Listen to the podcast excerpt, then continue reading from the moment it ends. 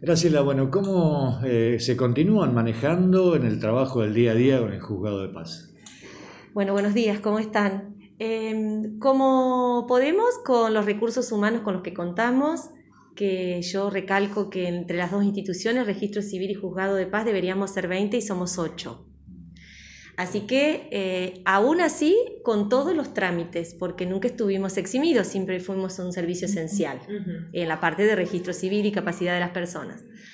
Así que, por turnos, eh, todo lo posible a juzgado de paz mediante el mail y el teléfono de juzgado y, y con registro civil, perdón, al mail de registro, al teléfono de registro y además eh, por suerte, la Dirección General creó una página donde podés pedir turnos para realizar DNI, para solicitar libre deuda de cuota alimentaria y para las partidas de nacimiento y demás, y otras partidas, mientras sean de la provincia de La Pampa. Pero no debe ser fácil manejarse con menos del 50% del personal.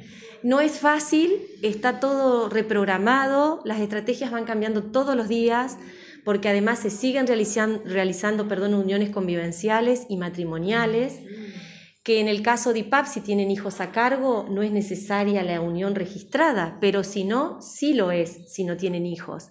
Genera un acta que es como la de matrimonio, que se registra, que lleva testigos en, una parte que es de juzgado, o sea, las dos organizaciones o los dos organismos eh, interconectados eh, con diversidad de turnos y temas. Bien, la idea es que la gente que se acerque pueda solicitar el turno, ¿no? Para una mejor organización de todos, como también sucede en otras instituciones, ¿no? Sí, lo recomendable. Yo recomiendo, la puerta tiene en un lado toda la información de registro civil y del otro lado toda la de juzgado. A veces hacen una fila para llegar hasta una cara, porque es cierto, al tener abierto se encuentran con alguien que les cuente que no está mal tampoco, porque la interpretación en un papel no es la misma que alguien te la cuente.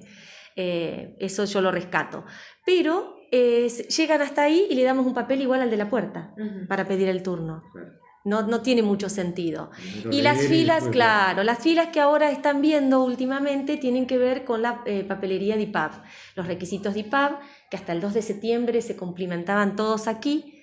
A partir del 2, IPAB implementó eh, el certificado de estado civil y de cuidado personal de los niños directamente a la página de ellos. Y a nosotros nos quedó, como corresponde, uniones convivenciales y declaraciones de convivencia. Por eso es que se ve por allí gente esperando que ya tiene el papel confeccionado o la declaración confeccionada y vienen a firmar.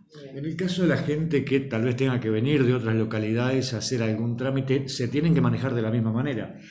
Si es posible, sí. Ocurre que por allí los teléfonos colapsan. El colapso, la palabra colapso la tenemos que tener en cuenta en todos los ámbitos y también la contemplamos. De trabajar en el colapso, también nos pasa.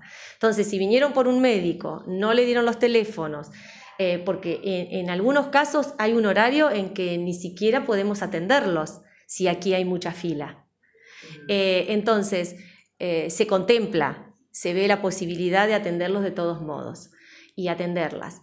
Lo que es em, importante rescatar es que a partir de principio de septiembre, desde el 2 también, em, los nacimientos se pueden inscribir en las localidades donde tienen el domicilio sus madres. Ah, bien. ¿Sí? Eso es re interesante, importante, porque ya se van desde el hospital, se van desde sus clínicas y el acta de nacimiento y su DNI la confeccionan en la localidad. Eso también descongestiona mucho acá. Eso descongestiona y además le da la, particularidad a las localidades de tener su presencialidad, se las visibiliza en todos los temas que sean registrales. Me parece muy importante. Lo que se ha modificado de alguna manera es el tema de los casamientos, ¿no? O sea, ya no pueden estar los familiares, solamente los dos testigos, los contrayentes y punto. Qué bueno que lo preguntaste último, porque lo preguntan siempre primero.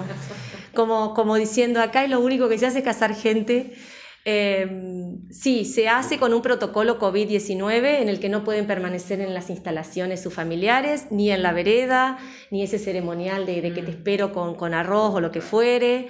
Eh, y en el caso de la ceremonia en sí, muy íntima porque son la, pareja y eh, los testigos o las testigas. Bueno, no mucho más. No mucho más. Igual tiene ganas de casarse la gente. La gente se casa de todos modos. Esta cuarentena. Em, ¿Aumentó el número de casamientos? Eh, hay, tenemos casamientos casi todos los días, para que te des idea. Y uniones convivenciales en mayor número diariamente, por supuesto.